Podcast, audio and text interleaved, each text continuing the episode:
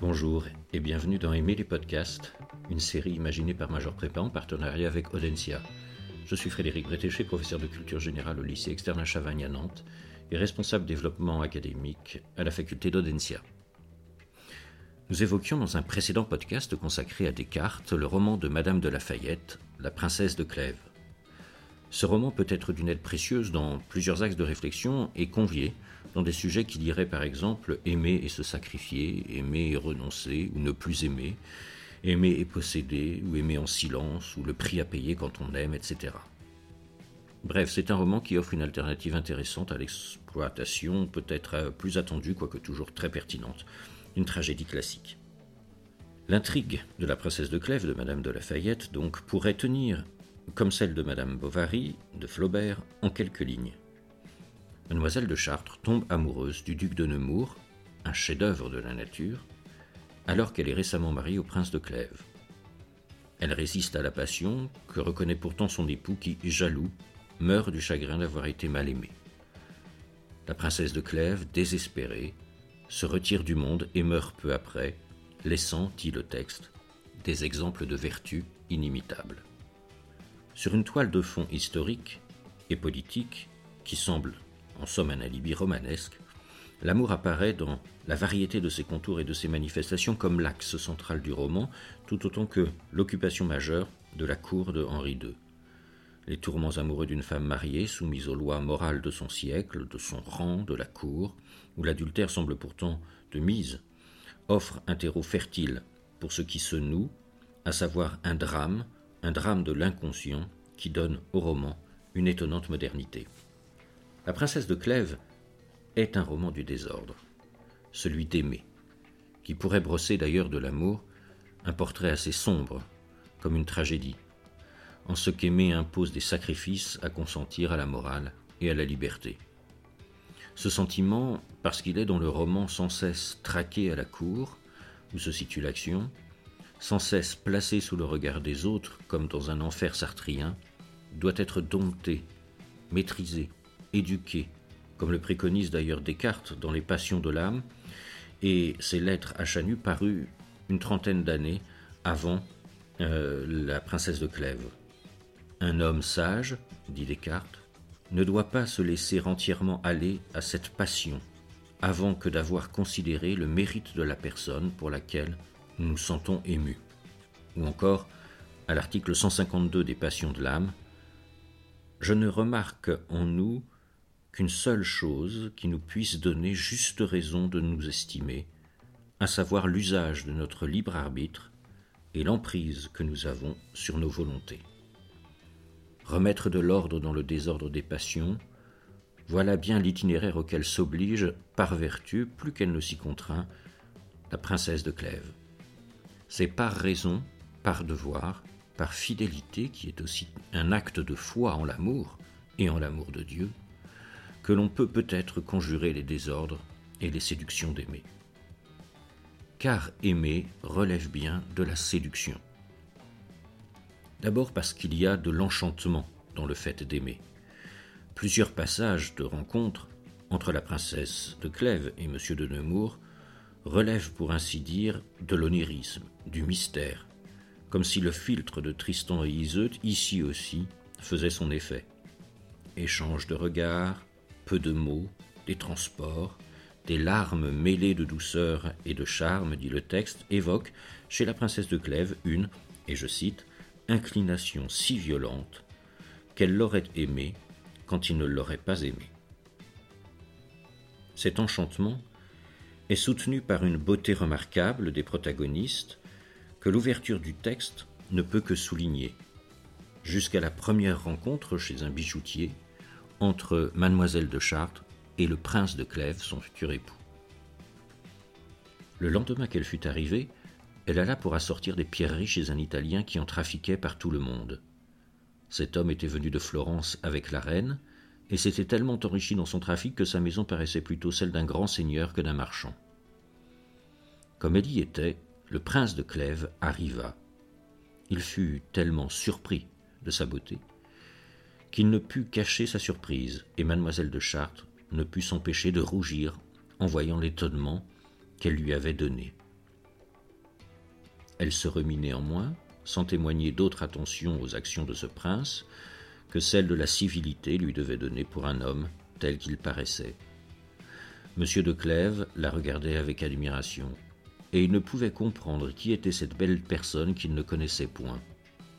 Il voyait bien par son air, et par tout ce qui était à sa suite, qu'elle devait être d'une grande qualité.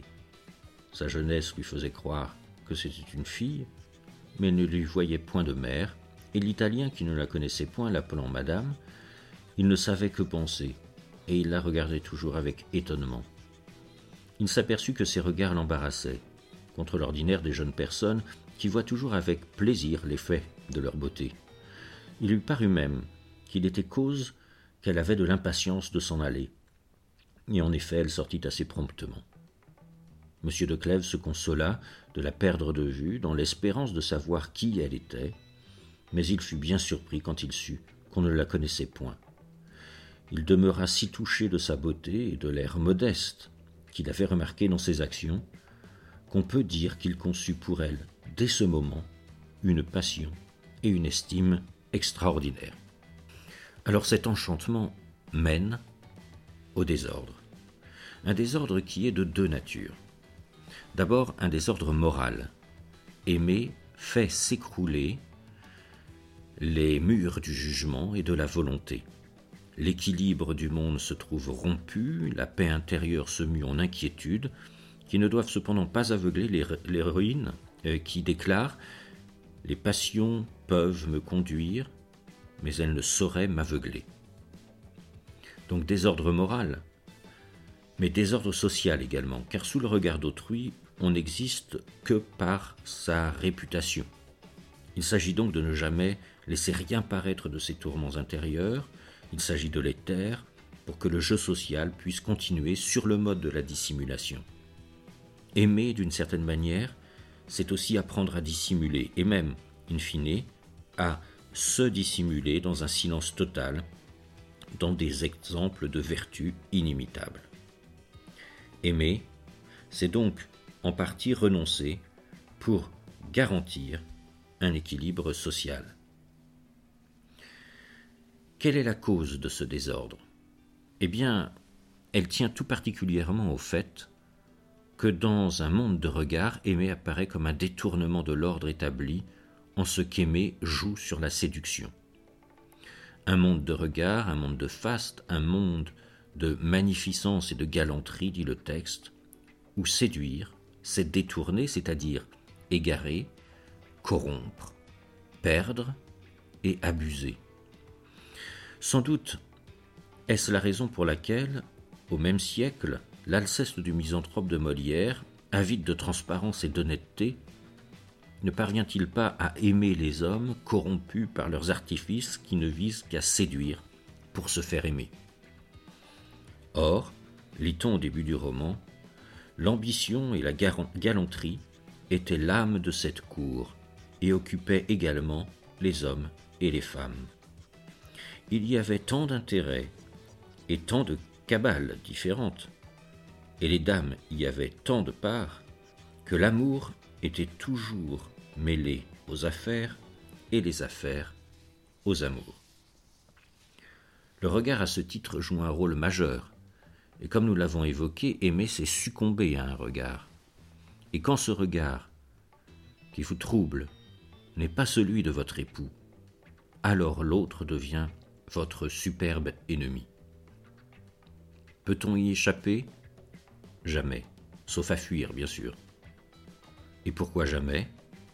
Mais parce qu'aimer est un fait qui relève de l'expérience vécue, du temps vécu, de l'immédiateté qui vous renverse, et qui ne deviendra du bien ou du mal qu'en fonction de ce que vous en ferez. Aimer ouvre ainsi un espace inconnu, auquel il revient à chacun soit de le transformer en abîme mortel, soit en terreau fertile, ou faire grandir un arbre de vie et de connaissance du bien.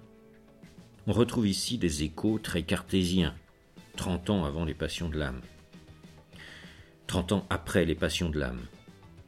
Aimer peut mener à la mort morale, sociale et même esthétique, que l'on songe notamment chez Pascal Quignard, euh, à notre époque, euh, à la lente extinction desséchée de Madeleine après le départ de Marin Marais dans Tous les matins du monde, ou encore à l'agonie de la présidente de Tourvel dans Les liaisons dangereuses.